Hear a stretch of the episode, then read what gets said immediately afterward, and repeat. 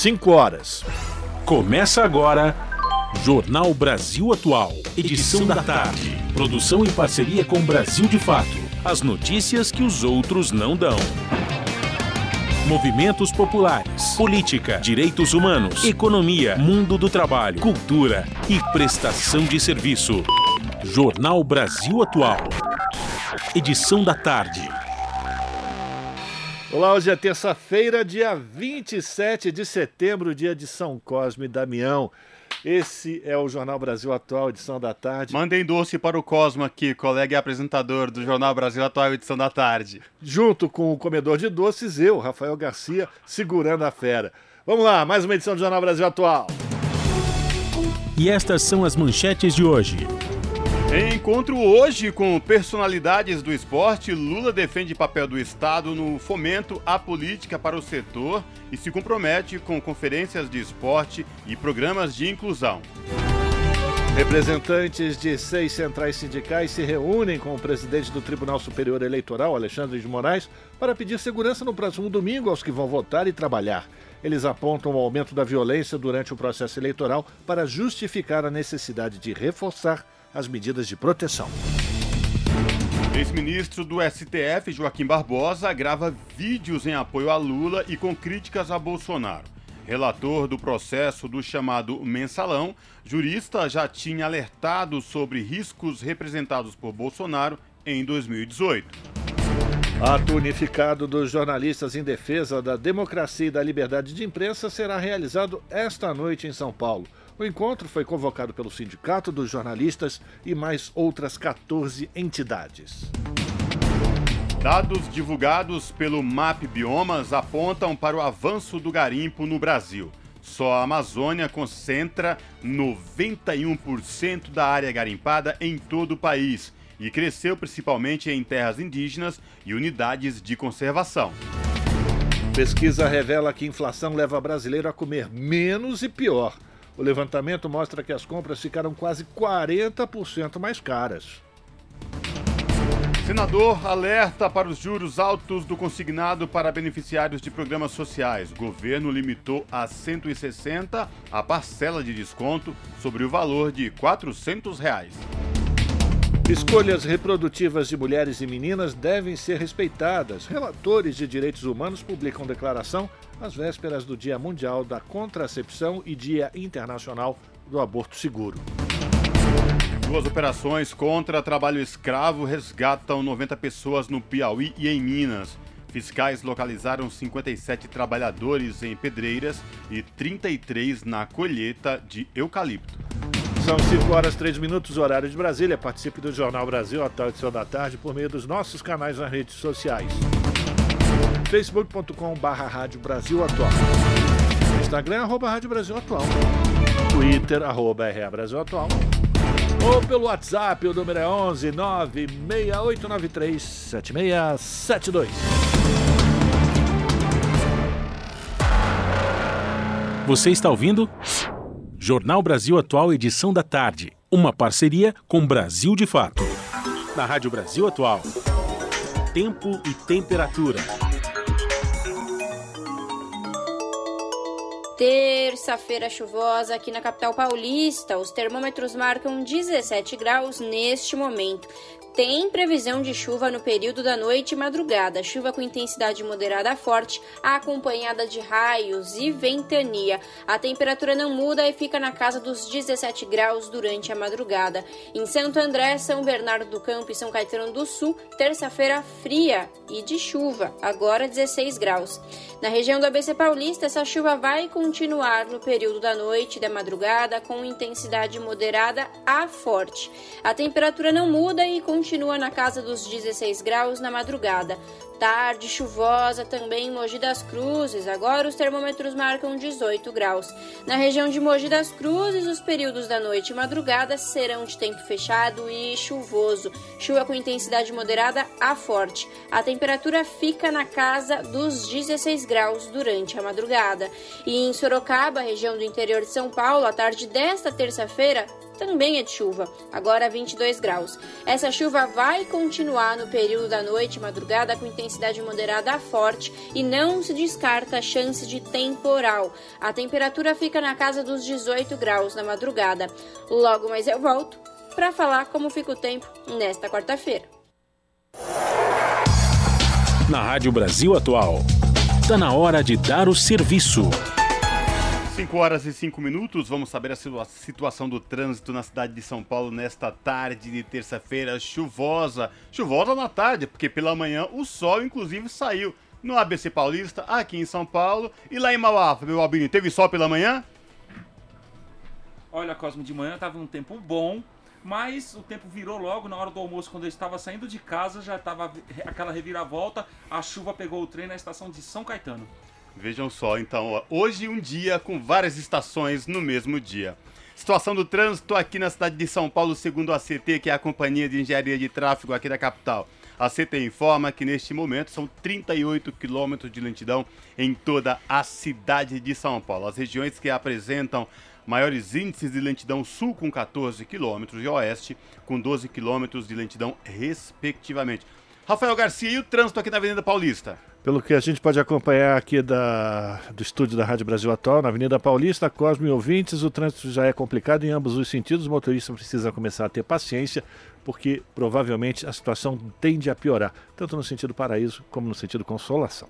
E lembrando aos motoristas que hoje, por conta do rodízio municipal, não podem circular no centro expandido veículos com placas finais 3 e 4. Situação de tranquilidade para quem pega o metrô nesta tarde de terça-feira. O metrô informa que todas as linhas operam em situação de tranquilidade, os passageiros não vão encontrar nenhum problema e esta mesma situação se repete nos trens da CPTM, que é a Companhia Paulista de Trens Metropolitanos. Aí, linhas Rubi, Turquesa, Coral, Safira, Jade, Diamante e Esmeraldas, todas com operação normal, sem nenhuma intercorrência para os passageiros.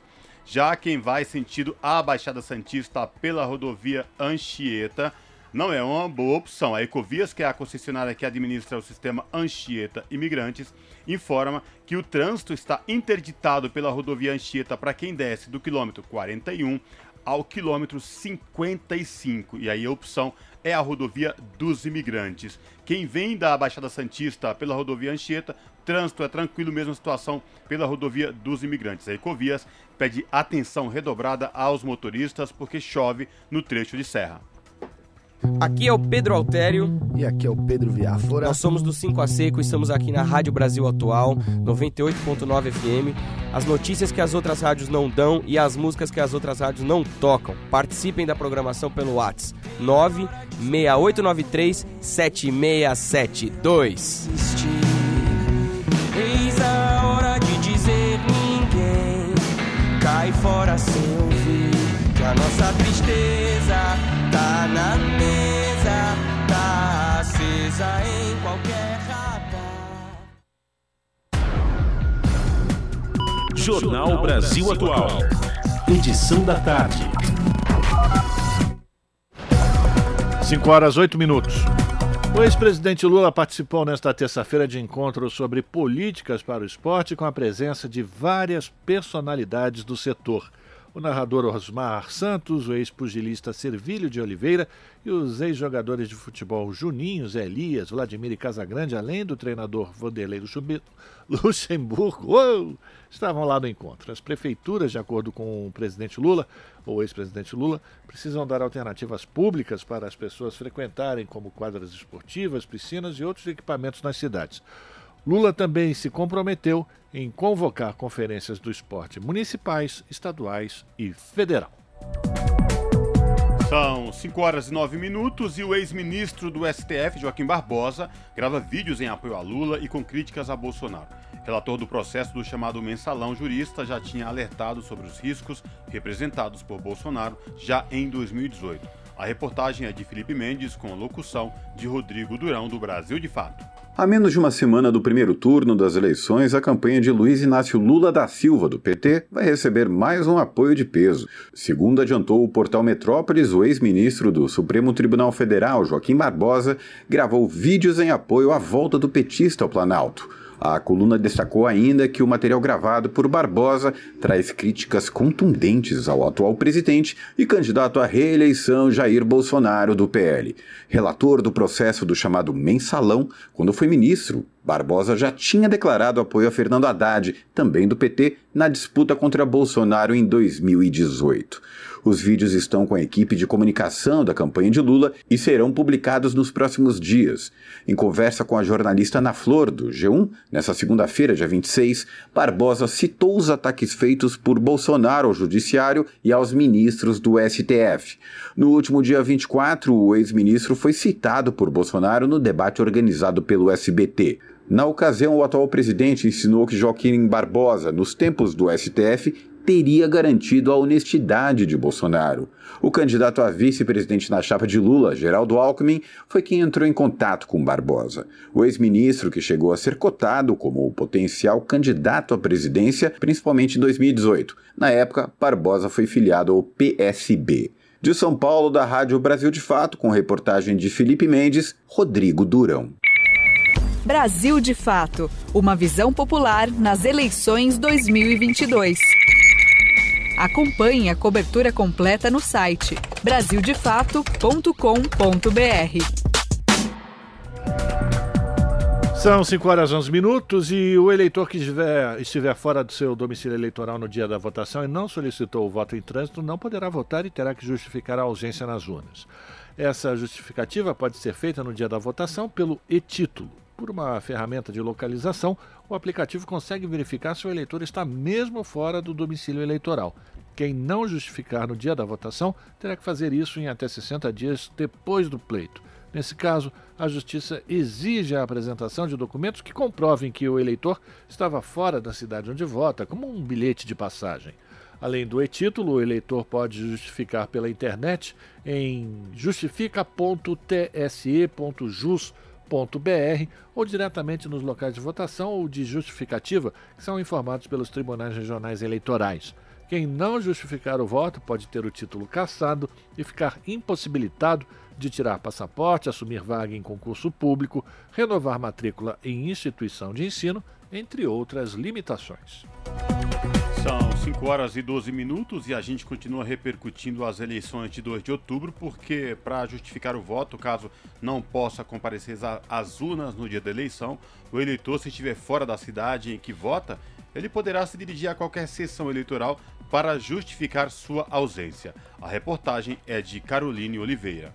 No Brasil, o voto é obrigatório para todos os cidadãos que possuem entre 18 e 69 anos. Isso quer dizer que se você faz parte dessa faixa etária e não comparece para votar, você tem 60 dias a partir da data das eleições para justificar a ausência. No caso de não poder comparecer ao local de votação no dia 2 de outubro, o eleitor pode realizar a justificativa eleitoral por meio do aplicativo e-Título, disponível para os sistemas Android e iOS. Eleitores que se encontram fora do Brasil devem fazer este mesmo processo para justificar o não comparecimento às urnas. Uma outra forma de justificar é acessar o portal justifica.tse.jus.br e preencher um requerimento de justificativa. A justificativa também pode ser realizada em qualquer sessão eleitoral. Basta entregar o requerimento de justificativa eleitoral preenchido acompanhado de qualquer documento oficial com foto. É importante saber que a justificativa deve ser realizada para cada turno em que o eleitor se ausentar. Da mesma forma, deixar de votar no primeiro turno não impede que o eleitor possa participar em um segundo turno.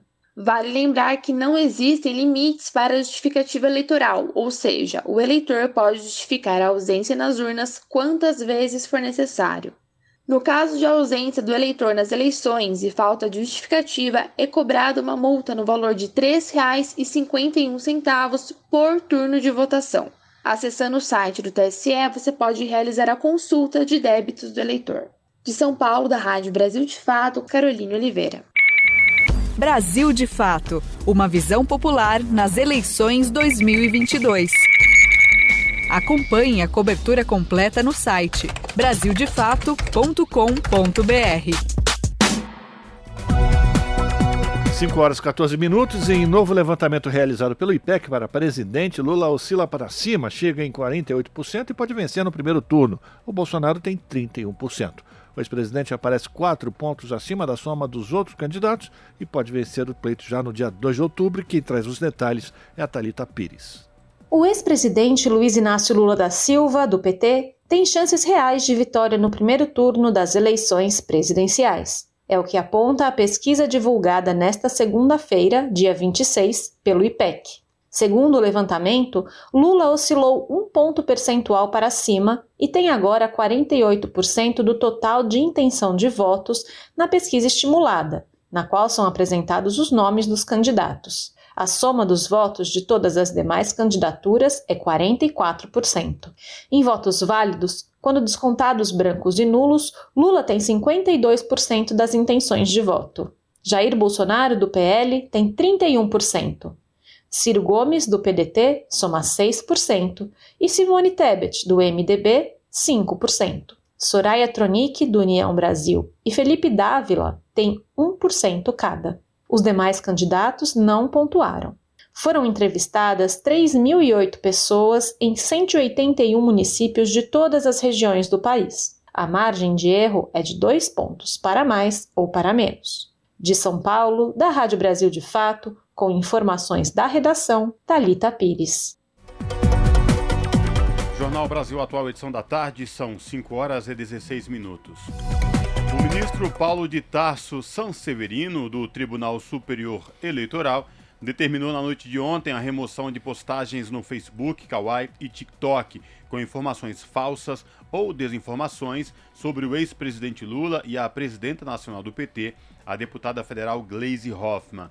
Os áudios contêm grave descontextualização, de acordo com o ministro, e diversas agências de checagem comprovam tratar-se de fake news. Segundo Sanseverino, as publicações com fake news contra Lula e Gleisi foram manipuladas e editadas para alterar o sentido das falas do presidenciável do PT e da deputada. A intenção dos manipuladores era repercutir a, e interferir negativa e irregularmente no pleito, o que deve ser reprimido pela Justiça Eleitoral, acrescentou o ministro. 5 horas e 17 minutos e a Polícia Federal indicia três agentes da PRF por homicídio qualificado no caso Genivaldo. O crime ocorreu em maio deste ano durante uma abordagem da Polícia Rodoviária no município de Umbaúba, no sul do estado do Sergipe. As informações com Beatriz Arcoverde da Rádio Nacional. O relatório entregue nesta segunda-feira ao Ministério Público Federal indicia três agentes da PRF por abuso de autoridade e homicídio qualificado. A morte de Genivaldo ganhou projeção nacional por causa das imagens veiculadas na internet, que mostram a vítima presa dentro de uma viatura esfumaçada.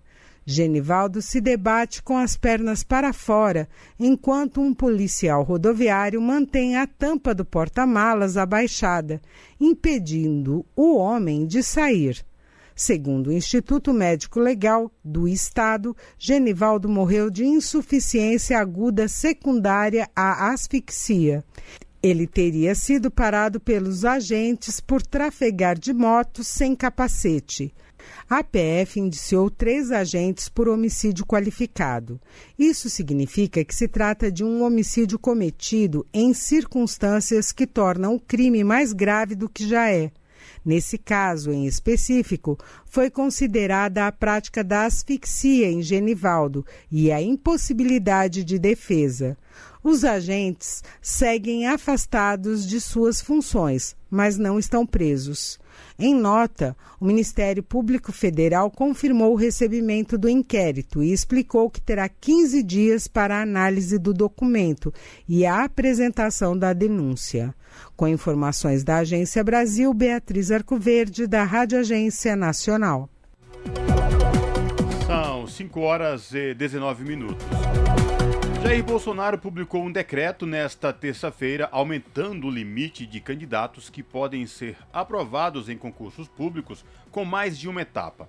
A decisão passa a valer a partir desta terça, embora não se aplique a processos seletivos em andamento. A partir de agora, os concursos poderão aprovar até o triplo do número de vagas do edital, considerando as seleções com mais de 30 posições oferecidas e feitas em pelo menos duas etapas. Antes, esse limite era o dobro de vagas disponibilizadas. Segundo o comunicado da Secretaria-Geral da Presidência da República, o decreto pode beneficiar especialmente os concursos da Polícia Federal e da Polícia Rodoviária Federal, duas importantes bases de apoio de Bolsonaro que busca a reeleição. O decreto também modifica critérios de reprovação automática por má colocação e as regras para prorrogação do prazo da validade dos concursos. De acordo com o Ministério da Economia, as alterações visam um maior aproveitamento de candidatos aprovados. 5 horas 20 minutos e o Tribunal Superior Eleitoral manda retirar outdoors pró-Bolsonaro. Os produtos de campanha eleitoral devem ter o financiamento registrado e discriminado, afirmou a ministra Carmen Lúcia. Os detalhes com a Caroline Oliveira. A ministra Carmen Lúcia, do Tribunal Superior Eleitoral, o TSE, determinou que sejam retirados das ruas do Distrito Federal outdoors de apoio ao presidente Jair Bolsonaro do PL. Os outdoors em questão teriam sido confeccionados por empresas de fora da campanha, o que caracteriza propaganda eleitoral irregular.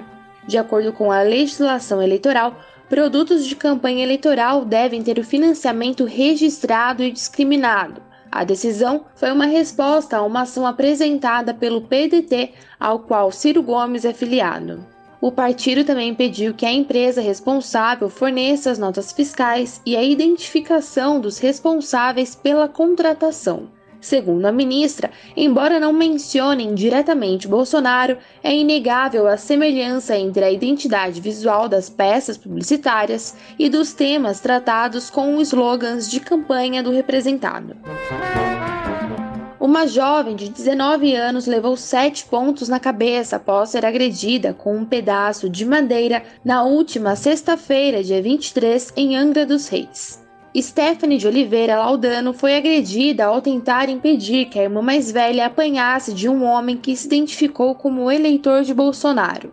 Em seu perfil no Instagram, a vítima relatou que a dona do bar chegou a expulsar o homem do estabelecimento. No registro do boletim de ocorrência, o acusado afirmou que estava brincando quando se apresentou como bolsonarista. O caso já está em investigação pela Polícia Civil do Rio de Janeiro que já ouviu os envolvidos e autuou o responsável por lesão corporal.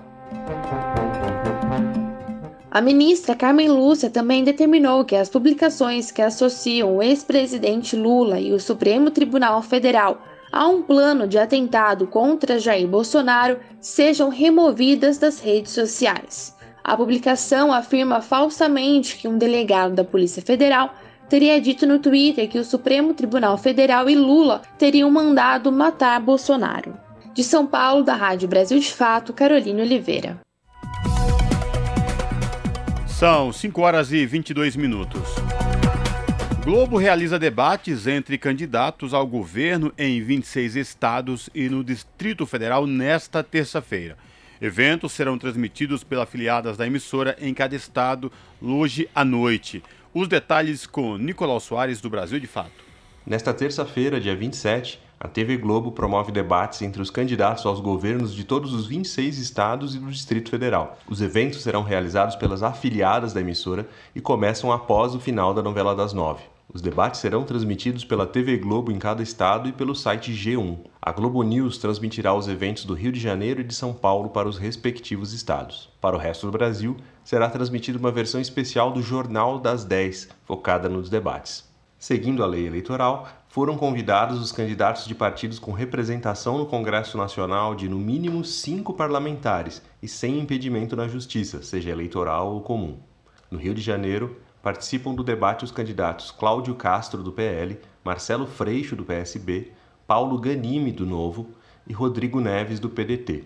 A mediação será da jornalista Ana Paula Araújo. Já em São Paulo, o debate será mediado pelo jornalista César Tralli. Participam os candidatos Fernando Haddad, do PT, Tarcísio de Freitas, do Republicanos, Rodrigo Garcia, do PSDB, Elvis César, do PDT e Vinícius Poit, do Novo. Os debates seguirão uma regra geral, com adaptações para cada local. serão divididos em cinco blocos, sendo o primeiro e o terceiro com temas livres, o segundo e o quarto com temas determinados. As considerações finais acontecem no quinto bloco. Da Rádio Brasil de Fato, com informações da redação em São Paulo. Locução Nicolau Soares. Jornal Brasil Atual, edição da tarde, 5 horas 25 minutos agora. E na noite desta terça-feira acontece o ato unificado dos jornalistas em defesa da democracia e da liberdade de imprensa. O ato foi convocado pelo Sindicato dos Jornalistas Profissionais aqui no estado de São Paulo e mais outras 14 entidades. Quem traz os detalhes é a repórter Larissa Borer.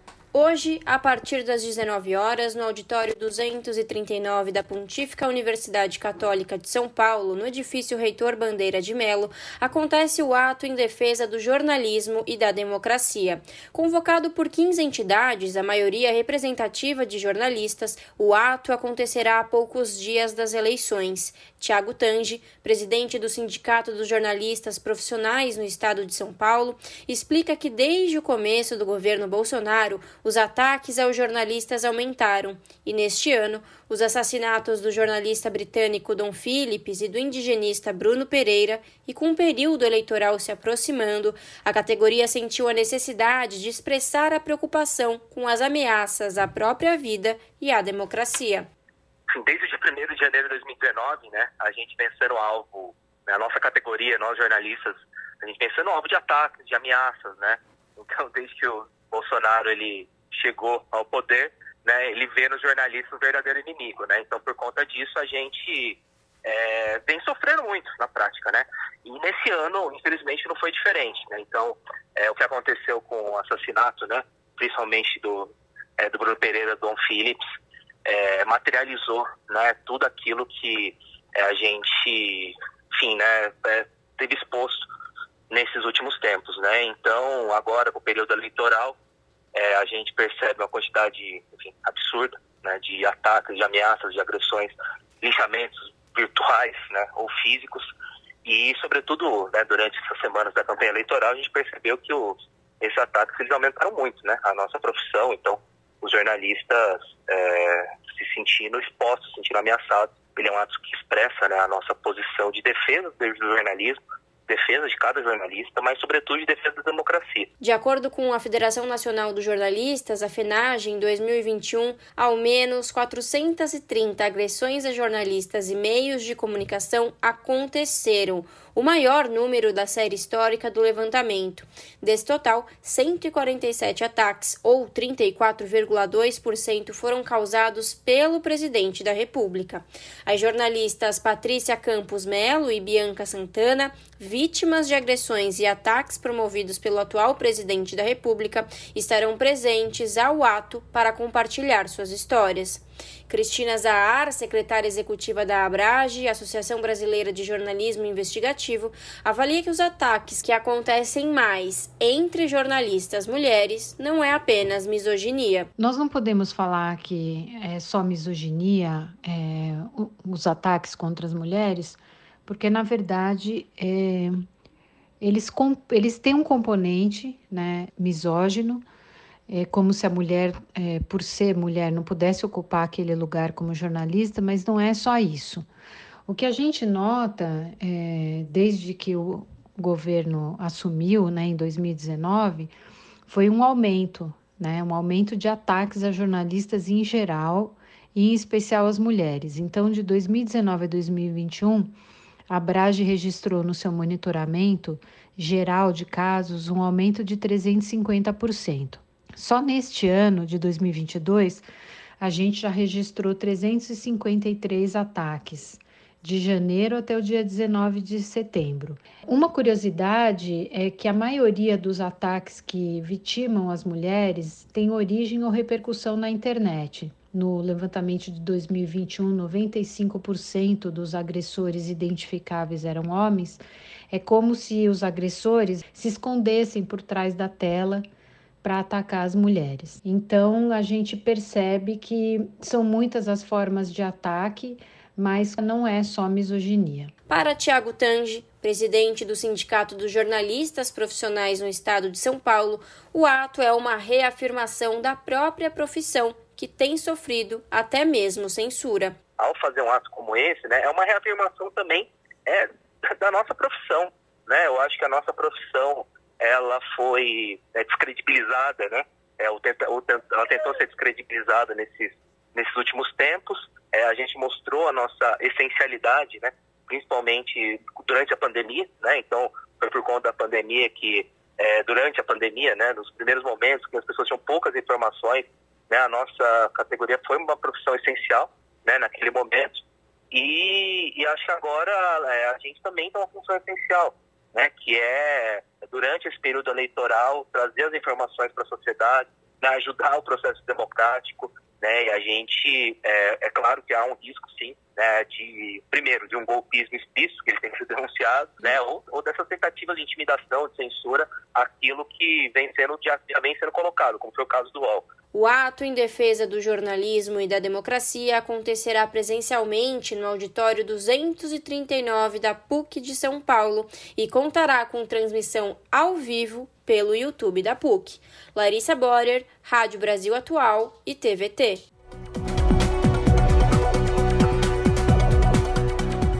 E o nosso contato agora no Jornal da Rádio Brasil Atual é com o Vitor Nuzzi, o Vitor Nuzzi, que é repórter do portal da Rede Brasil Atual, redebrasilatual.com.br. Olá, Vitor, tudo bem por aí? Como está? Olá, Cosmo, tudo bem? Boa tarde. Estava aqui com bastante chuva nesse momento. Pois é, hoje, ontem choveu o dia inteiro aqui em São Paulo, região metropolitana, no Grande ABC.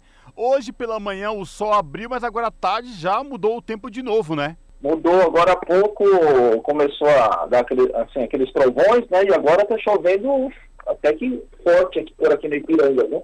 E precisa, e precisa. Mas, Vitor, tirando essa questão do tempo aqui na cidade de São Paulo, vamos falar dos destaques do portal da RBA. O que você traz para a gente nesta terça-feira? Ô Cosmo, é, representantes das centrais sindicais, de seis centrais sindicais, vão ter um encontro com o presidente do PSE, ministro Alexandre Moraes, na tarde dessa terça-feira, para pedir mais segurança, reforço na segurança, tanto para quem vai votar no próximo domingo, como para quem estará lá cuidando das sessões eleitorais. Ô Vitor, e em um momento como esse de violência exacerbada, pedir proteção e garantias da segurança é muito mais muito justo, porque esta onda de violência que vem aí acontecendo nas últimas semanas é algo impressionante. E isso pode se agravar ainda mais no dia da votação. Por isso, esta cautela e este pedido aí das centrais sindicais lá em Brasília. É isso mesmo, né? É isso mesmo, Cosmo. É, bom, a gente tem visto, né, Cosmo, nos, últimos meses, inclusive, casos sérios de agressão, né, é, recentemente também. São vários episódios de violência, não só violência com ameaça, mas gente armada. É, e a gente já teve algumas mortes, né, inclusive, inclusive por causa disso. E com a proximidade, né, à medida que se aproxima o dia da eleição, esse, esse clima, é, infelizmente, parece que se acirra, né? O que é uma pena, porque é uma eleição, né, afinal de contas, não é uma guerra. Né? É, é, é, o exercício é de um direito que a gente vai, vai praticar no domingo, né? Mas, infelizmente, se criou esse clima de um tempo para cá. Ainda bem que o Tribunal Superior Eleitoral, Supremo Tribunal Federal aí já havia proibido que as pessoas usassem armadas aí no dia da eleição, a não ser que justificasse como forças de segurança, para tentar evitar exatamente isso e garantir segurança, principalmente de quem trabalha no dia da eleição, como mesários, fiscais, funcionários da Justiça Eleitoral, enfim, tudo isso que envolve o dia da votação, né? agora, até, é, além de, né, do, dos mesários, né, agora até pesquisador de instituto uh, corre risco, né, gente teve ataques a, a pesquisadores na, na, semana passada, teve um pesquisador no interior de São Paulo que quase foi esfaqueado, então é, há uma, uma outra pesquisa que mostra que a maior parte dos, dos eleitores tem medo de ser, é, ser agredido por causa das suas opções políticas, né, então é uma é uma pena isso, né? Porque é, isso, bom, além das pessoas, né, quem perde é, é a democracia, né? É um absurdo a esta altura do campeonato, né, 2022, a gente está é, esse, esse, tipo de preocupação, mas infelizmente é, é necessário, né? É, tendo, tendo visto esses episódios recentes. Né? Por isso as centrais fizeram, eles vão entregar um documento que a gente já publicou no site, pedindo né, várias, várias medidas, né? Sobre, sobre segurança nas zonas eleitorais, é, é, esse reforço da questão da, na, na questão da arma, canais aí de denúncia, enfim, uma série de medidas. E, inclusive, as centrais já pedem para que se planeje é, segurança de, em novembro e dezembro, no pós-eleição, é, por acreditar que essa é, situação ainda pode se prolongar no, nos meses que antecedem a posse. É, não à toa, neste documento, como você bem lembrou, que será entregue aos ministros pelas centrais sindicais, eles citam os casos de agressão a jornalistas, militantes e aos pesquisadores de institutos, como você bem lembrou agora há pouco. Agora, Vitor, ah, você que já cobre política há um bom tempo, eu também venho nessa pegada já há um certo tempo. Que estranho, muito é, é, fora de contexto, fora da realidade, a gente imaginar que uma eleição presidencial depois da ditadura a gente tivesse que pedir garantias né, à Justiça Eleitoral, ao Supremo Tribunal Federal, para que trabalhadores, militantes, enfim, possam expressar seu livre direito de escolha sem nenhum problema, sem medo, porque esta onda de violência é algo impressionante, não é, Vitor? É, é, é verdade, Paulo. A gente teve, né, quando teve, é, eu, eu cobri a eleição de, essa que você se referiu, né, de a eleição de 89, é, a gente teve, teve algum, algum, alguns episódios é, mais tensos, né? Mas não, não como agora, né? Que virou é, é quase, né, a gente lembra que é, teve uma gente briga de torcida, né? Às vezes você é, por um, um, camisa de um time de futebol parece que né, é uma situação de risco, e agora a gente é, tem essa mesma situação como para externar suas preferências, né? Parece que você, tem gente que até tem medo de, de pôr adesivo no carro, porque acha que alguém pode chegar e quebrar o carro, e realmente pode acontecer, né? É uma situação lamentável e, e se diga, né? Em, em, parte, em boa parte, eu acho, foi estimulada é, por pessoas que hoje ocupam o poder, infelizmente é, uma falta de civilidade, uma falta de humanidade acima de tudo de respeito às diferenças e às opiniões contraditórias, sem forma de que eu possa te agredir, você possa me agredir, mas que as pessoas possam ter livre escolhas sem medo, é algo que vem chamando muita atenção aí nos últimos tempos no Brasil. Mas enfim, vamos aguardar e que de fato as eleições possam ocorrer de forma tranquila e sem violência, não só aos trabalhadores da justiça eleitoral, como aos eleitores que, por fim, possam se manifestar aí com seus candidatos A, B ou C sem nenhum problema. Vitor, obrigado mais uma vez por falar com os nossos ouvintes aqui no Jornal da Rádio Brasil Atual. Um abraço, Cosmo, para você e para os ouvintes. Falamos aqui com o Vitor Nuzzi no Jornal Brasil Atual. Jornal, Jornal Brasil, Brasil Atual. Edição da tarde. Agora são 5 horas e 38 minutos e nós vamos fazer contato com o analista político Antônio Augusto de Queiroz, que é mestre em política pública e governo e também ex-diretor do DIAP, que é o Departamento Intersindical de Assessoria Parlamentar. Olá, Toninho, muito boa tarde, bem-vindo aqui ao Jornal Brasil Atual mais uma vez. Tudo bem com você? Tudo bem, boa tarde. Junto comigo aqui, Rafael Garcia, o Cosmo Silva, Toninho. E a gente quer avaliar com você como é que é, a, a expectativa para a renovação da Câmara, né, do, dos, dos deputados federais. A gente tem aqui uma informação que há pouco menos de, enfim, cinco dias, né, para a gente ter uh, as eleições no dia 2 de outubro. Quatro em cada dez eleitores brasileiros ainda não definiram em quem votarão para deputado federal. Uma pesquisa realizada pelo Instituto Opinião, que foi encomendado pelo Congresso em Foco. Esses números dizem é, para você o quê? O que, que você pode apontar para os nossos ouvintes sobre essa situação, Toninho?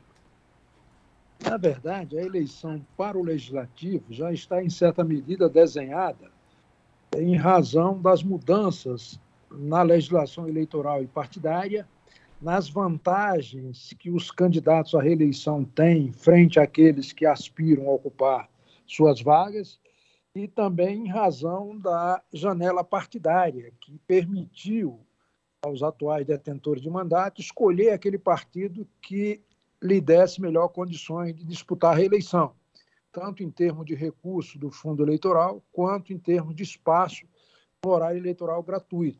Então, isso vai é, condicionar muito o resultado da eleição. E a tendência é que haja uma renovação baixa para os padrões brasileiros, ali em torno de 40%, e um índice de reeleição em torno de 60%. Então, do ponto de vista de números, de tendência, já é possível apontar ah, essas em razão dessa conformação da legislação eleitoral, das condições objetivas de disputa. Toninho Cosmo falando, boa tarde para você. A minha pergunta é por que, que ainda é tão é, complicado, eu não diria, diria complicado especificamente, mas essa diferença entre uma eleição para governador, para presidente, até mesmo senador, de uma eleição de deputado estadual ou deputado federal, porque grande maioria do eleitorado, da população, deixa para escolher o seu candidato a deputado ou deputada, faltando poucos dias da eleição. Isso reforça mais ainda aquelas estratégias de, de campanhas aí de, dos candidatos ao legislativo, de intensificar ainda mais suas campanhas na reta final. É isso mesmo? É isso mesmo. Quer dizer, a eleição majoritária ela tem no Brasil, no máximo, dois, dois votos uma eleição, né, que é a de senador, quando renova dois terços. Normal na eleição majoritária é ter uma vaga para o cargo, como está tendo agora para senador, para governador, para presidente, etc. Diferentemente das câmaras, da Assembleia Legislativa, da Câmara Federal e da Assembleia Legislativa, em que cada estado tem, no caso da Câmara, no mínimo oito vagas e no máximo 70, e nas, nas assembleias legislativas e Câmara de Vereadores com um número muito significativo. Então, como tem muitas candidaturas para a eleição proporcional, é natural que o eleitor demore um pouco mais a decidir o seu voto, enquanto que para a majoritária é bem mais fácil, porque são bem menos candidatos, é, um em cada partido. Né? Por isso é que a eleição proporcional é, é mais difícil de escolher. Agora, é, o que eu tenho dito é o seguinte: é que o eleitor é, ele deve, em primeiro lugar, escolher o partido, né? O partido que cujo programa é, atenda às suas necessidades, aspira aspirações, coincida com o seu jeito de agir e pensar, tal modo que escolhendo o partido fica fácil escolher dentro do partido o candidato. Mas sair procurando candidatos independentemente de partido além do risco de eleger um, um provável algoz, é, fica nesse dilema de, eventualmente, deixar para escolher na última hora e escolher mal. A gente está conversando com Antônio Augusto de Queiroz, analista político, mestre em política pública e governo, ex-diretor do DIAP, Departamento Intersindical de Assessoria Parlamentar. Toninho, você falou agora uma coisa muito importante, que o eleitor deve começar a escolher ou definir o seu voto a partir da legenda. Vamos lembrar que essa legislatura que está terminando agora é uma, foi uma das mais conservadoras ou mais reacionárias que veio no esteio né, daquela Operação Lava Jato, que trouxe toda a sorte de aventureiros, né, ou de muita, muitas pessoas que eram muito boas em redes sociais, mas não tinham nenhuma experiência política e não tinham nenhum interesse com a população de uma maneira geral, tinha muito mais interesse com seus próprios objetivos é, a importância de que as pessoas que votam, por exemplo, no ex-presidente Lula tenham essa consciência de que é importante, ah, inclusive para o presidente conseguir colocar em prática os seus planos de governo, de ter um, um Congresso renovado. 60% ou 40%, é, você acha que é suficiente para o Lula conseguir, no caso de uma vitória do ex-presidente Lula, vamos deixar isso aqui muito claro, o ex-presidente Lula tem condição de negociar de uma maneira diferente com o Congresso Nacional?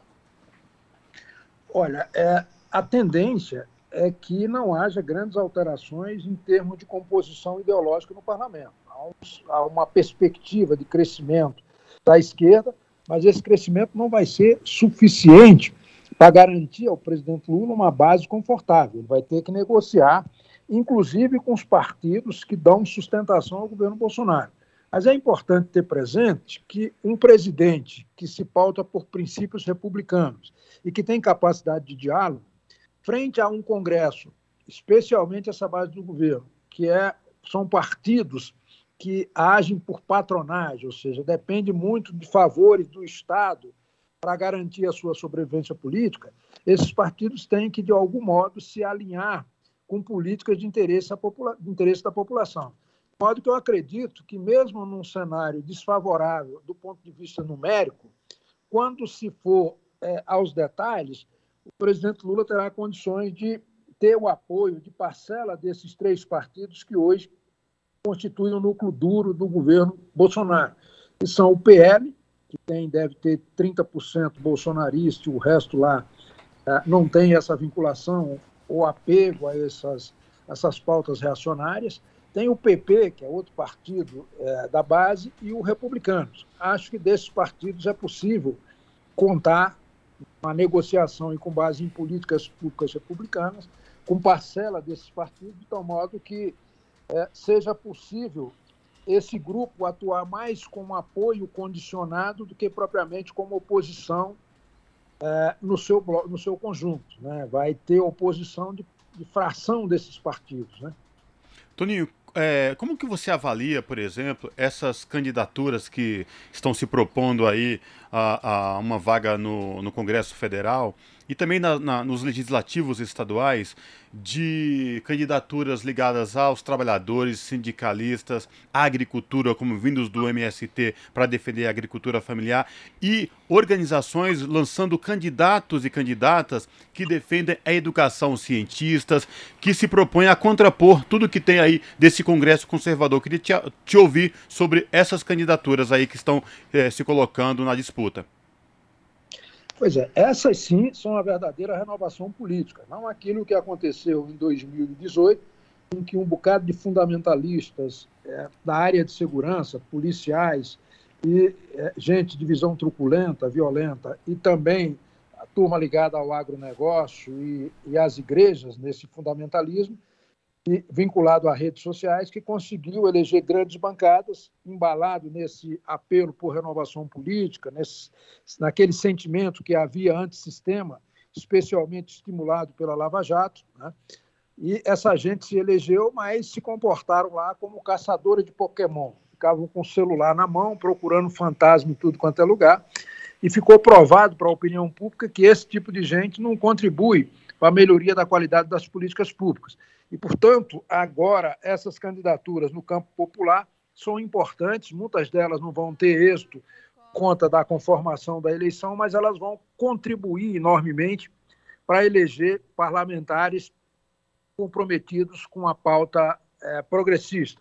Eu estou dizendo isso porque nós pusemos fim à coligação, que era uma tragédia no país, porque muitos o PT teve que fazer coligação em vários estados, quando havia coligação proporcional, em que parte dos votos progressistas iam eleger gente conservadora, gente de direita tal.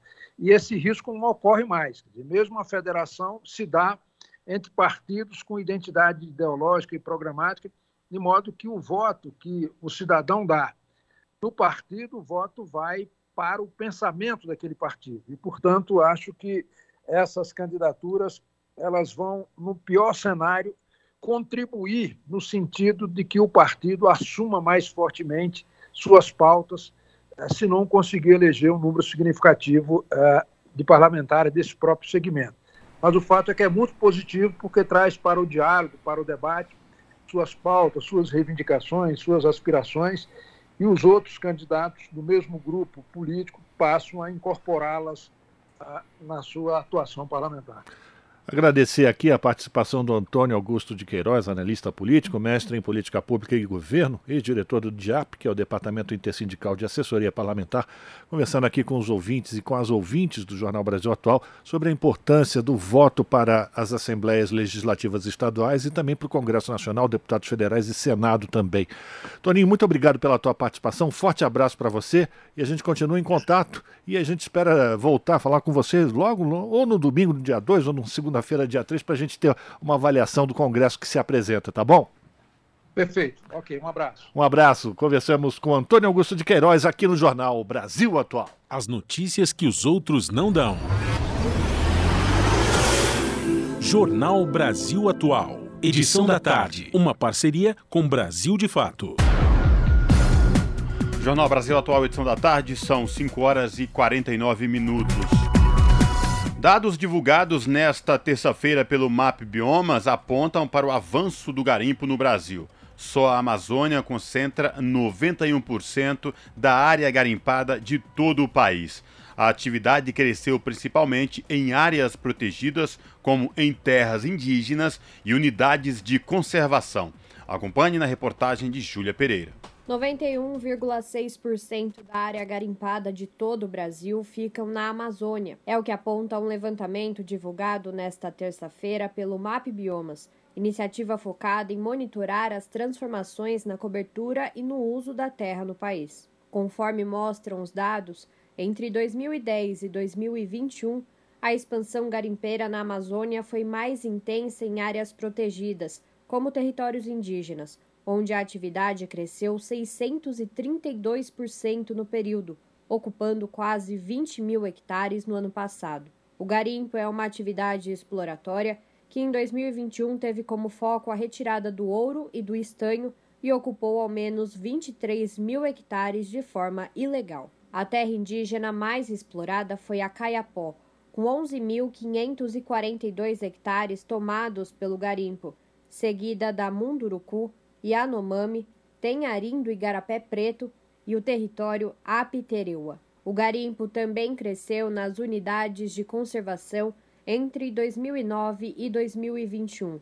A alta foi de 352% no período, com destaque para a área de proteção ambiental do Tapajós, onde o garimpo já ocupa 43.266 hectares. Conforme aponta o coordenador técnico do mapeamento, César Diniz, a atividade garimpeira em áreas protegidas não afeta somente o meio ambiente, como também a sobrevivência das comunidades que vivem nesses territórios. Quando você faz isso em terra indígena, você tem descaracterização cultural, você tem um problema de saúde humana, porque você coloca mercúrio que é um problema para os garimpeiros, mas que vai ser despejado nos rios e nos solos da terra indígena e se tornará um problema aos indígenas, especialmente os mais novos e os mais velhos, que vão ter problemas neurais variados por causa da contaminação por mercúrio, você vai ter uma diminuição da biodiversidade, você tem uma série de problemas que são sempre associativos. Eles passam a ser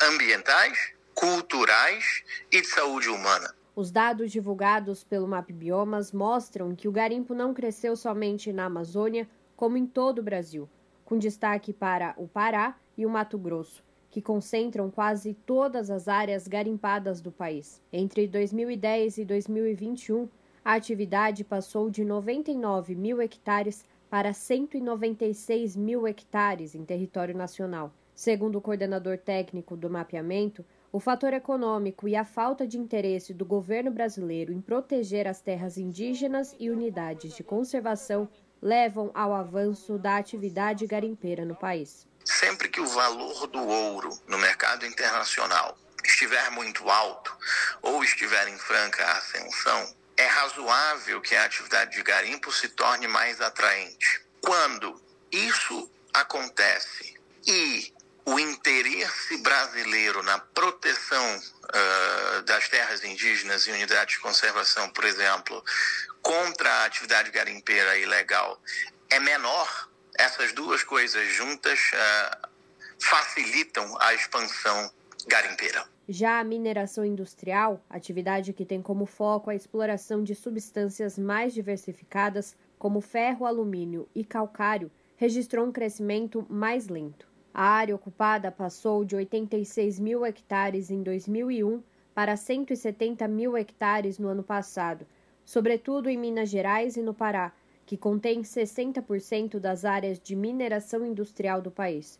O coordenador técnico do mapeamento do MAP Biomas, César Diniz, explica que o avanço mais intenso do garimpo frente à mineração industrial acontece pelas diferenças entre a legislação vigente e a fiscalização de ambas as atividades. Há sobre a mineração industrial uma real noção de quem é seu dono, qual é o seu processo, o que, que se está se extraindo. No garimpo, nada disso é verdadeiro. Os donos quase sempre o são de maneira ilegal e não documentada. Não se sabe que tipo uh, de químicos estão sendo utilizados naquela região, qual é o processo de mineração, então não se sabe nada. O coordenador técnico do mapeamento aponta medidas que devem ser tomadas para reverter o avanço do garimpo e da mineração industrial no país, sobretudo em áreas protegidas. Sobre terras indígenas e unidades de conservação de uso de proteção integral, é vedada a atividade eh, garimpeira. Isso é um, um, uma norma constitucional. Primeira coisa é, deve-se garantir a constituição desse país. Dois, a gente precisa rastrear a cadeia produtiva do ouro. Eu preciso entender na prática, de fato, de onde vem o ouro, para onde vai o ouro, quem o vende, quem o compra e para quem o vende e compra. E por fim, depois que eu conseguir garantir essas duas coisas, eu preciso dar à mão de obra garimpeira uma alternativa outra que não seja o garimpo. As pessoas que estão com as picaretas, as pás, operando dentro do mato, eles são o que menos ganham com toda essa atividade. E a gente precisa dar uma, uma forma de trabalho a eles que não seja essa. Mas se a gente fizer essas três coisas que eu acabei de citar, o caminho parece ser mais brilhante do que nefasto ao país. Júlia Pereira, Rádio Brasil Atual e TVT. Você está ouvindo? Jornal Brasil Atual, edição da tarde. Uma parceria com Brasil de Fato. Agora são 5 horas e 56 minutos. Pesquisa revela que inflação leva brasileiro a comer menos e pior. O levantamento mostra que compras ficaram quase 40% mais caras. Quem vai trazer as informações é o repórter Victor Ribeiro, da Rádio Nacional. A inflação está fazendo o brasileiro comer menos e pior. A conclusão é do painel de uso de alimentos e bebidas divulgado pela empresa Cantar. A cada três meses, a pesquisa analisa os hábitos de 18 milhões de famílias em sete regiões metropolitanas no sul, sudeste e nordeste do país. O levantamento mostra que os itens básicos do carrinho de compras ficaram quase 40% mais caros de abril a junho deste ano, na comparação com o mesmo período do ano passado. Para tentar driblar a inflação, as famílias reduziram em 3% a quantidade de alimentos comprados. O diretor de contas da Cantar World Panel, Bruno Machado, avalia que isso é comum em momentos de crise, mas dessa vez a situação parece ser um pouco mais difícil. E o que é diferente é como o brasileiro também reage dentro desse contexto. Né? Ele não só é, racionaliza o consumo, faz o produto durar mais, troca por produtos mais baratos, mas ele também muda a sua dinâmica de compra. Aquele velho hábito do brasileiro de ir no mercado, fazer as suas grandes compras para garantir que não faltem produtos dentro do lar, isso deixa de ser a realidade. O frango está desaparecendo das mesas brasileiras. A pesquisa da Cantar mostra que a ave está está dando lugar a produtos como salsicha, linguiça e hambúrguer, no almoço e no jantar. A Conab, Companhia Nacional de Abastecimento, acredita que em breve o preço do frango deve voltar a ficar estável. As mudanças também afetam outros produtos presentes nas mesas brasileiras. Mais de um milhão de famílias pararam de comer leite condensado nos últimos meses e passaram a consumir misturas lácteas, que são mais baratas. E em quase 3 milhões de casas, o macarrão convencional deu lugar ao instantâneo, que custa menos. A nutricionista e consultora da Associação Brasileira de Nutrição, Mônica Rocha, apresenta algumas sugestões para a substituição de alimentos de maneira mais saudável. A carne ela pode ser substituída por leguminosas como feijões, grão de bico, lentilha, ervilha. O substituto do leite também poderia ser os seus derivados, se fosse possível, né? E massa, a gente pode substituir a massa por alimentos in natura, né, ou minimamente processados, como os tubérculos, né? A gente tem a nossa mandioca. A Associação Brasileira de Nutrição faz a campanha Segue o Guia, em parceria com o Ministério da Saúde e a Organização Pan-Americana de Saúde, para orientar a população a escolher alimentos mais saudáveis, que nem sempre são os mais caros. Com produção de Renato Lima, da Rádio Nacional em Brasília, Vitor Ribeiro. A pluralidade de ideias e a informação confiável nunca foram tão necessárias. Você que gosta do conteúdo jornalístico produzido pela Rádio Brasil Atual e pela TVT tem uma missão muito importante: dar o seu apoio para que nossa voz continue cada vez mais forte. Jornalismo independente, com responsabilidade com a notícia e com a democracia, só é possível com a participação e o apoio popular. Acesse o site catarse.me/tvt faça a sua assinatura e nos ajude com sua contribuição. Rádio Brasil Atual e TVT. Compromisso com a notícia. Compromisso com você. Pontualmente, 18 horas. Rádio Brasil Atual. Para sugestões e comentários, entre em contato conosco por e-mail redação@jornalbrasilatual.com.br ou WhatsApp DDD 11 96893 7672. Acompanhe a nossa programação também pelo site redebrasilatual.com.br.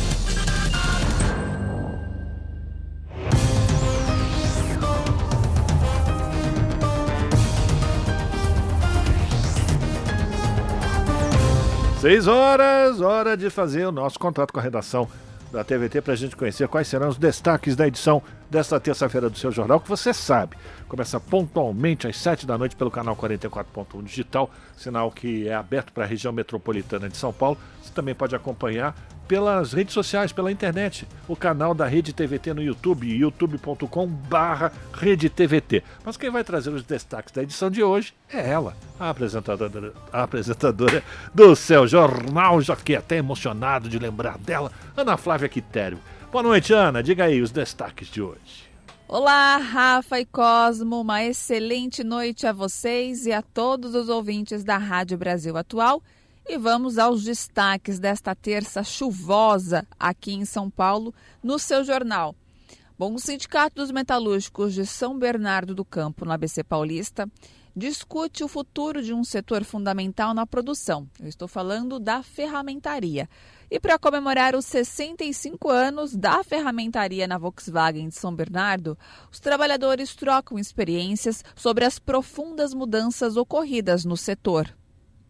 Outro destaque: o boletim de conjuntura divulgado recentemente pelo DIESE, que é o Departamento Intersindical de Estatística e Estudos Socioeconômicos, aponta que, apesar da geração de postos de trabalho com saldo positivo no último trimestre, muitos empregos foram criados na informalidade e na subocupação com salários bem mais baixos. E a indústria é um setor bastante aliado para mudar esse cenário, viu? E para finalizar, o discurso de ódio na internet atenta contra a integridade dos jornalistas e afeta com mais frequência um determinado perfil de pessoas. Em um evento no Rio de Janeiro, ele discutiu a conjuntura e a segurança dos comunicadores populares. E vocês vão conhecer um pouco mais sobre isso na nossa reportagem, assim como essas, esses destaques. As outras matérias completas vocês conferem comigo pontualmente às sete da noite no seu jornal. Bom programa para vocês, viu, Rafa e Cosmo? Beijão grande para todo mundo e não se esqueçam do nosso encontro marcado. Eu espero por vocês. Até lá. Jornal Brasil Atual, edição da tarde.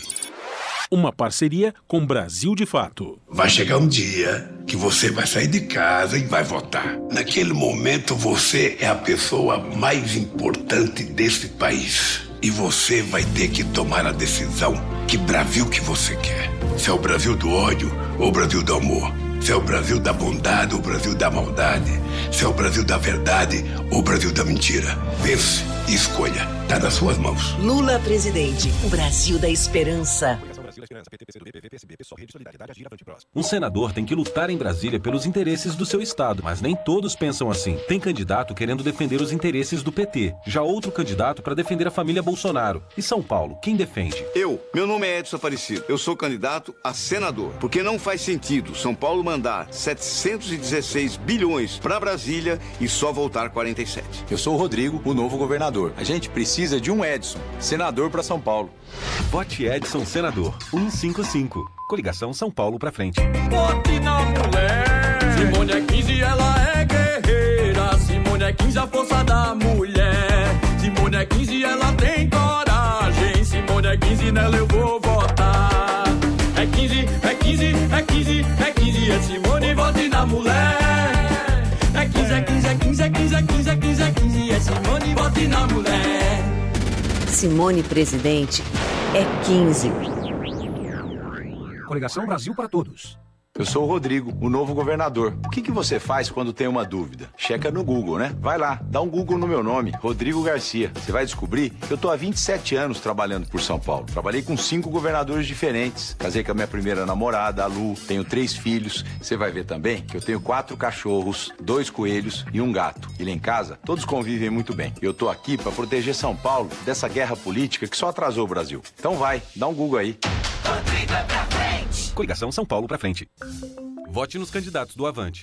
Vote 7007 se você acha que um ex-juiz é indispensável para combater juízes progressistas que violam a Constituição. Eu vou propor uma reforma radical no STF. Ivan Sartori. Sou José Bittencourt, candidato a deputado federal 7077, Deus, Pátria e Família. Marcos da Costa, 7000, ex-presidente da OAB. Por justiça, advocacia e pessoas com deficiência. Pra federal, vote em Intermundial 7051. Astronauta brasileiro. Dia 2 de outubro, eu vou votar no astronauta Marcos Pontes 222. Eu vou abrir caminho para a ciência e para a tecnologia chegarem na vida das pessoas. E eu peço o seu voto para trabalhar por você e pela sua família. Em São Paulo, quem vota Bolsonaro presidente também vota astronauta Marcos Pontes para o Senado. Marcos Pontes é 222. Coligação São Paulo Pode Mais. Republicano, PSB, PL, PTB, PSC, PMN. Suplentes Professor Alberto Silange Maganhar. Eu sou Edson Aparecido e quero ser senador para defender São Paulo. Não faz sentido São Paulo mandar 716 bilhões dos nossos impostos para Brasília e só voltar 47. Isso precisa acabar. Só com um pouco desse dinheiro a gente pode resolver de vez a falta de moradia aqui em São Paulo. Quando o Edson tá lá, lá em Brasília, pra São Paulo brilhar. Vote Edson Senador 155. Coligação São Paulo pra frente. Lugar de mulher é onde ela quiser. Vamos manter a nossa luta por uma sociedade mais igual. Escolha uma candidata do PSB 40. Sou a Andréia, mãe de um rapaz autista. Lutei por você em Brasília contra o rol taxativo da ANS. 40000. Comigo ninguém fica pra trás. Sou liderança pelo direito à moradia. Para ocupar a Lesp, vote Carmen Silva 40300. Quer chegar a um estado melhor? Vem com a gente. Vem de bike, vem a pé, de coletivo. Renata Falzoni 40400. PSB 40. Márcio França, 400, senador. Datafolha confirma o que todas as pesquisas já vêm mostrando. Márcio França amplia sua liderança entre os candidatos ao Senado por São Paulo. Agora, Márcio chega a 32%, 17 pontos à frente do segundo colocado. É por isso que eu quero ser o senador de todos os paulistas. Pesquisa realizada entre os dias 13 e 15 de setembro com margem de erro de 2% para mais ou para menos. Coligação Juntos por São Paulo. As notícias que os outros não dão. Jornal Brasil Atual. Edição da tarde. Uma parceria com Brasil de Fato. Jornal Brasil Atual, edição da tarde, são 6 horas e 7 minutos. Especialista aponta o fortalecimento da agricultura familiar como uma das maneiras de enfrentar o desafio da fome no país. A repórter Carla Alessandra tem detalhes. Um dos principais desafios que deve ser enfrentado pela próxima legislatura é a implementação de políticas de fomento à agricultura familiar como forma de diminuir a insegurança alimentar que atinge atualmente 33 milhões de brasileiros. Segundo o engenheiro agrônomo e professor da Universidade de São Paulo, Sérgio Paganini, a fome está ligada às desigualdades sociais que foram agravadas pela pandemia e pelo desmonte de políticas públicas importantes para a parcela mais pobre da população. Dados do Censo Agrícola de 2017 mostram que a agricultura familiar encolheu 9,5% em 10 anos. Enquanto a agricultura familiar perdeu 2,2 milhões de trabalhadores, o agronegócio criou 702 mil novos postos de trabalho. Ainda assim, a agricultura familiar continua representando 77% dos estabelecimentos agrícolas do país, mas por serem de pequeno porte, ocupam apenas 23% da área agrícola total. A agricultura familiar é responsável pela produção de alimentos consumidos no dia a dia, representando 48% da produção de café e banana e 80% da produção de mandioca, 69% do abacaxi e 42% da produção de feijão. Para Paganini, uma forma de garantir a produção de alimento da agricultura familiar é justamente fomentar políticas de assistência técnica. Nesse cenário de desigualdades que também se reflete no setor produtivo, que a gente ofereça melhores condições para a inclusão produtiva dos pequenos agricultores, da agricultura familiar como um todo. Por isso, aquelas políticas tradicionais de apoio, como a assistência técnica, principalmente, levar conhecimento e difundir tecnologias para o campo, isso é de fundamental importância. O Brasil está entre os cinco maiores produtores rurais do mundo e o agronegócio representou no ano passado 27,4% do PIB. Da Rádio Câmara de Brasília, Carla Alessandra. Que aproxega, vivente. Comece agora o Alimento é Saúde.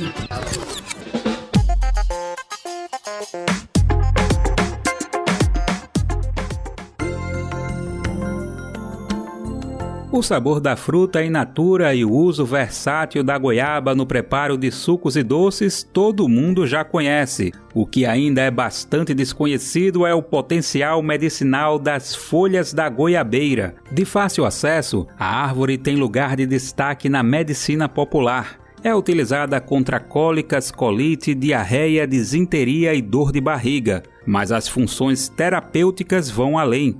Uma pesquisa apontou que o chá de folha de goiaba, combinada com folhas de pitanga, reduz em até 40% o tempo de cicatrização de feridas. A autora do estudo é a farmacêutica Nilza Vard, coordenadora do Grupo Técnico de Trabalho de Plantas Medicinais e Fitoterápicos do Conselho Regional de Farmácia de São Paulo. Que em tempo de cicatrização, ela, ela cicatriza 40% mais rápido, tá certo? E no custo, ela dá cerca de 50% uh, de economia para o sistema de saúde. Então, basicamente, a gente viu que funcionava e muito bem.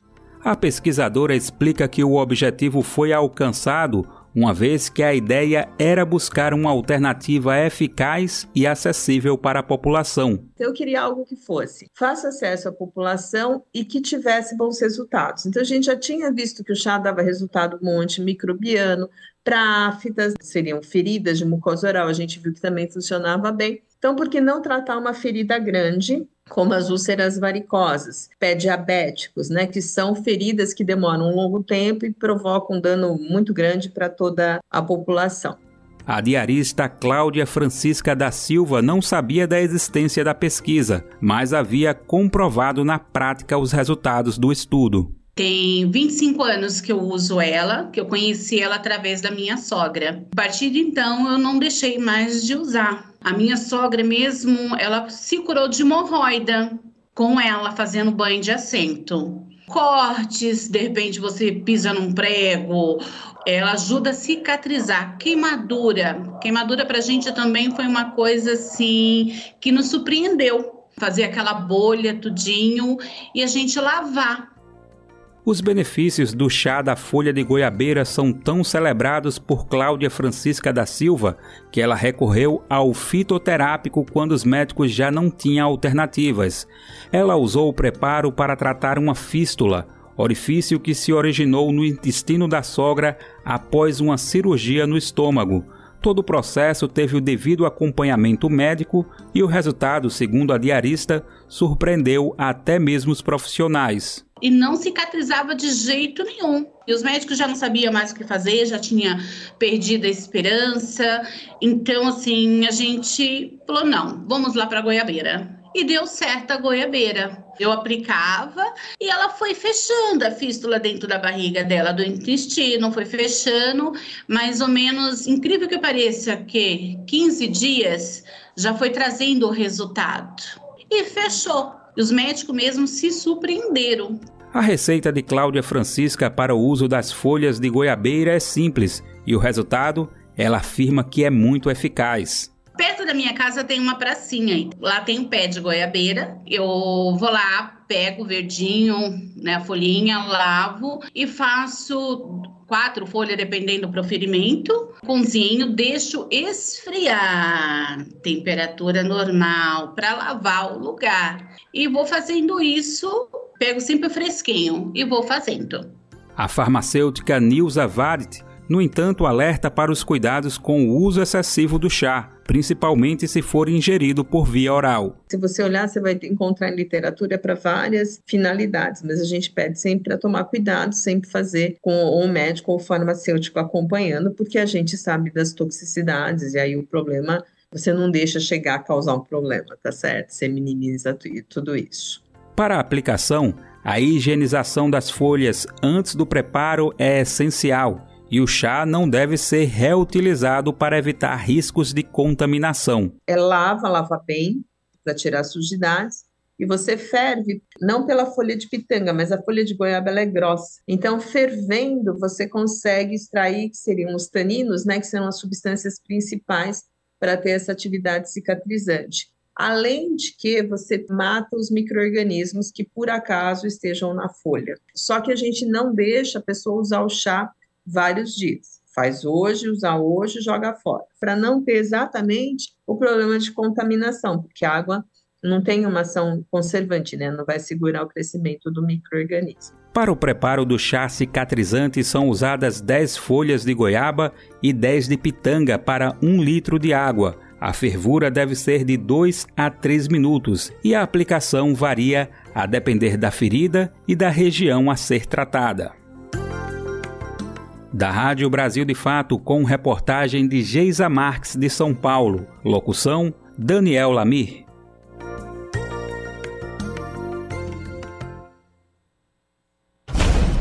Você está ouvindo? Jornal Brasil Atual, edição da tarde. Uma parceria com Brasil de Fato. São 6 horas e 16 minutos.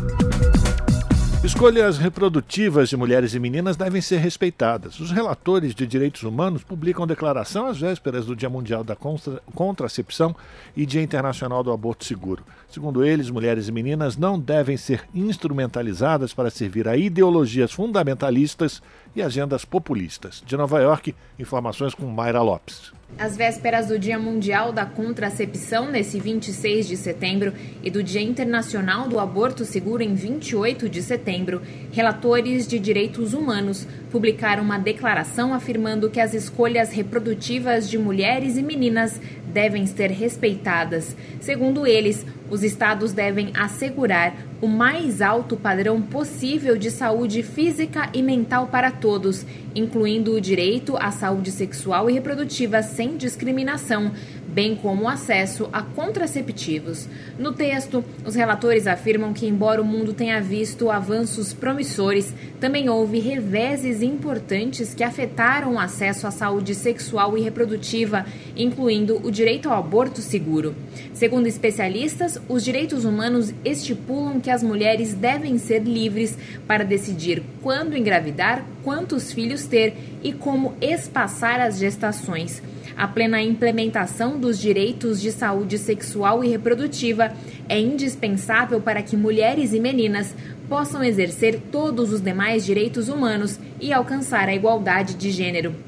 Para eles, os retrocessos vistos nos últimos anos, incluindo restrições legais aos contraceptivos por motivos ideológicos, juntamente com os efeitos da pandemia, tiveram resultados negativos sobre aqueles em situação de vulnerabilidade ou historicamente sujeitos à discriminação.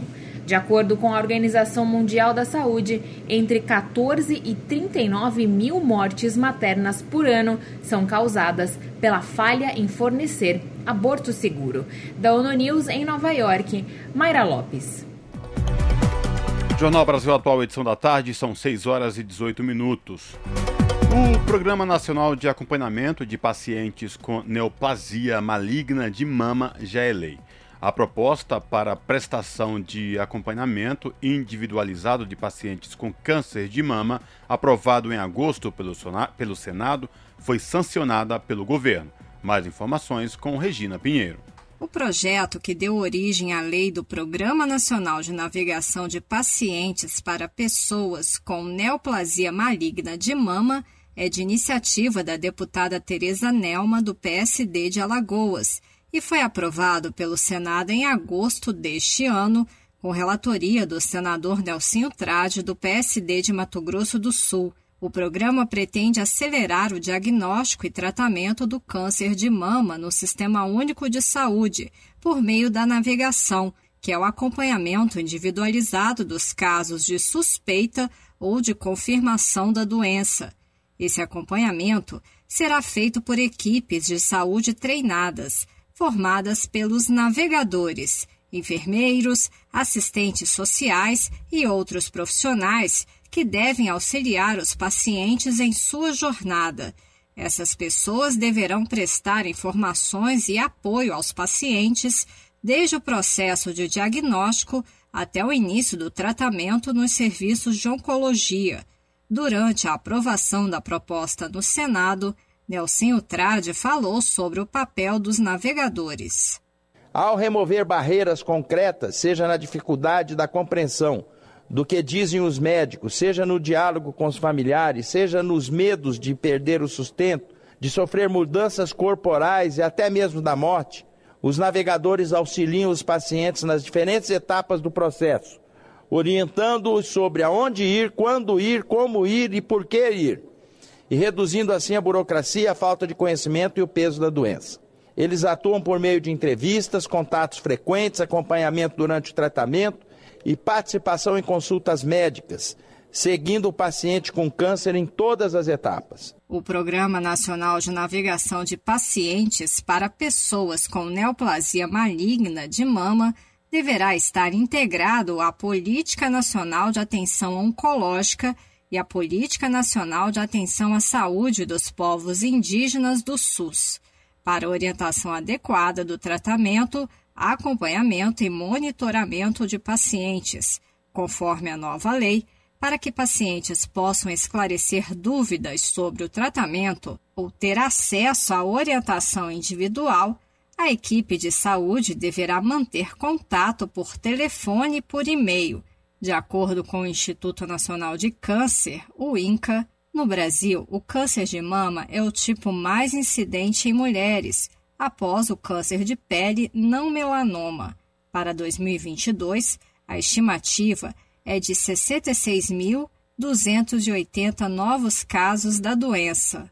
Quanto mais cedo o tumor for detectado, maiores são as chances de cura e menores as sequelas. Da Rádio Senado, Regina Pinheiro. Você está ouvindo?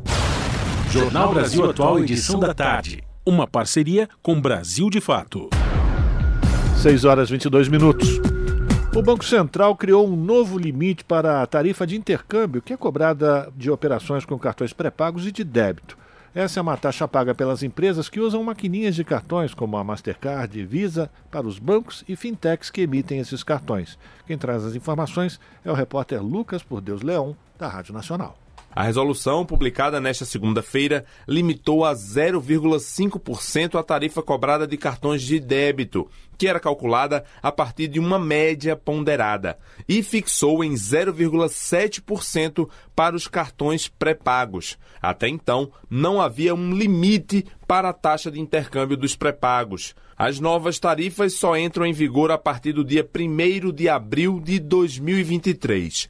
A nova regulamentação afeta principalmente as fintechs, instituições financeiras mais recentes no mercado que não costumam emitir cartão de débito, mas sim cartões pré-pagos, e que até então não estavam submetidas ao limite da tarifa de intercâmbio. O Nubank, um dos principais bancos digitais do país, informou que 7% dos recursos da empresa vem dessa tarifa. Segundo a instituição, se a nova taxa já estivesse em vigor desde julho do ano passado, a empresa teria perdido quase 3% da sua receita no período.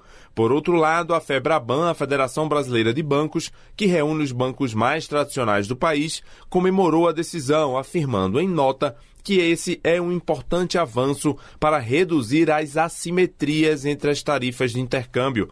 Segundo o Banco Central, o novo limite tem o objetivo de estimular formas de pagamento mais baratas, reduzindo os custos para o comerciante aceitar esses cartões. Da Rádio Nacional em Brasília, Lucas Por Deus Leon. São 6 horas e 24 minutos. Duas operações recentes de grupos móveis de fiscalização no Piauí e em Minas Gerais resgataram ao todo 90 pessoas de trabalho análogo ao escravo. No Piauí, a fiscalização resgatou 57 trabalhadores em pedreiras nos municípios de Canto do Buriti, Amarante e Nazaré do Piauí. Segundo o procurador do trabalho José Wellington Soares, ninguém tinha registro em carteira e a atividade de extração era feita sem equipamentos de proteção e sem treinamento. Em algumas dessas atividades usam explosivos. Além disso, os trabalhadores estavam em locais sem água potável, instalação sanitária e alojamento. Não havia também lugar adequado para armazenar, preparar e consumir alimentos. Já na cidade de Jacuí, ao sul de Minas, o grupo móvel resgatou 33 trabalhadores, todos homens. Eles vinham do norte do estado e também da Bahia, do Maranhão e de São Paulo. A operação envolveu uma empresa encarregada do corte de madeira em uma floresta. Segundo a procuradora do trabalho, Letícia Soares, de Varginha, a rescisão foi concluída na última quinta-feira, após dia de muita tensão e diálogo com o empregador e com a empresa tomadora de serviços. 6 horas e 25 minutos e o senador alerta para os juros altos do consignado para beneficiários de programas sociais. O governo limitou a 160 reais a parcela de desconto sobre o valor de 400 reais. Quem traz os detalhes é Érica Christian. De acordo com o Ministério da Cidadania, quem recebe o Auxílio Brasil só poderá comprometer 160 reais por mês com o crédito consignado. O governo limitou o valor do empréstimo a 20% do benefício de 400 reais, já que o de R$ 600 só será pago até dezembro. Pelo decreto, as parcelas serão descontadas pelo Ministério da Cidadania no limite de 24 meses. Quando da sanção em agosto, o senador Alessandro Vieira, do PSDB de Sergipe, solicitou ao governo que definisse as regras do empréstimo consignado para os beneficiários do Auxílio Brasil. Ele alertou, no entanto, para os juros de 3,5% ao mês, que são superiores aos das demais modalidades do empréstimo consignado, como dos servidores públicos de 1,70%, dos aposentados e pensionistas de 1,97% e bem próximos de 3,52% de pessoas físicas. A regulamentação feita pelo governo atende parcialmente aquilo que a gente solicitou. A taxa de juros, na nossa opinião, deveria ser menor, na faixa que é praticada já para servidores públicos, em torno de 2%. Isso favoreceria essa categoria, mas pelo menos o teto foi fixado nos 400 reais e você não vai ter um ataque tão grande à estabilidade financeira das pessoas que já estão em situação de vulnerabilidade. No momento do empréstimo, a instituição financeira deverá informar os juros e o custo efetivo, mas não poderá cobrar quaisquer outras outras taxas ou condicionar o empréstimo à contratação de serviços. No caso de perda do auxílio, o beneficiário vai continuar pagando o empréstimo até o final. Além disso, se houver mudança no valor do benefício, o contrato será automaticamente revisado. Pelas regras, os descontos indevidos, a exemplo de contratação irregular e divergência nos valores, deverão ser ressarcidos pelo banco em até dois dias úteis, corrigidos pela taxa Selic. O Ministério da Cidadania vai informar as instituições financeiras que vão ofertar o crédito consignado do Auxílio Brasil. Da Rádio Senado, Érica Christian. Na Rádio Brasil Atual, tempo e temperatura. A quarta-feira na capital paulista será um dia nublado e chuvoso. Tem previsão de pancadas de chuva com intensidade moderada a forte durante todo o dia. E a temperatura cai, máxima de 17 graus e mínima de 14 graus. Mesma condição para as regiões de Santo André, São Bernardo do Campo e São Caetano do Sul. A quarta-feira será um dia nublado, chuvoso e friozinho. Chuva com intensidade moderada a forte durante todo o dia. A máxima será de 17 graus e a mínima de 13 graus. A quarta-feira em Mogi das Cruzes também será chuvosa, tem previsão de chuva com intensidade moderada forte para todo o dia. A temperatura máxima será de 17 graus e a mínima de 14 graus. Mesma coisa em Sorocaba, interior de São Paulo, a quarta-feira será de tempo fechado e chuvoso. Tem previsão de pancadas de chuva durante todo o dia, com intensidade moderada a forte. A temperatura máxima será de 19 graus e a mínima de 14 graus. Se mantém o alerta para pontos alagados ou pontos com deslizamentos de terra por conta dessa chuva mais forte e constante. Larissa Borer, Rádio Brasil Atual. E com esse recado da Larissa, a gente termina mais uma edição do Jornal Brasil Atual, que teve trabalhos técnicos de Fábio Balbini. Este é do Balacobaco. Temos também a produção da Juliana Almeida e a apresentação de Cosmo Silva. Hoje é dia de Cosme e Damião, lembrando, hein, Rafa? Que ainda está devendo doces aqui para o Fábio Balbini, ele já cobrou. E a minha participação também, Rafael Garcia. Você fica agora com o Papo com o Zé Trajano, depois pela TVT, a partir das 7 da noite, tem o seu jornal. A gente volta amanhã, a partir das 5 da tarde, com mais uma edição do Jornal Brasil Atual. A todas e todos, continue se cuidando, fiquem bem. Até lá!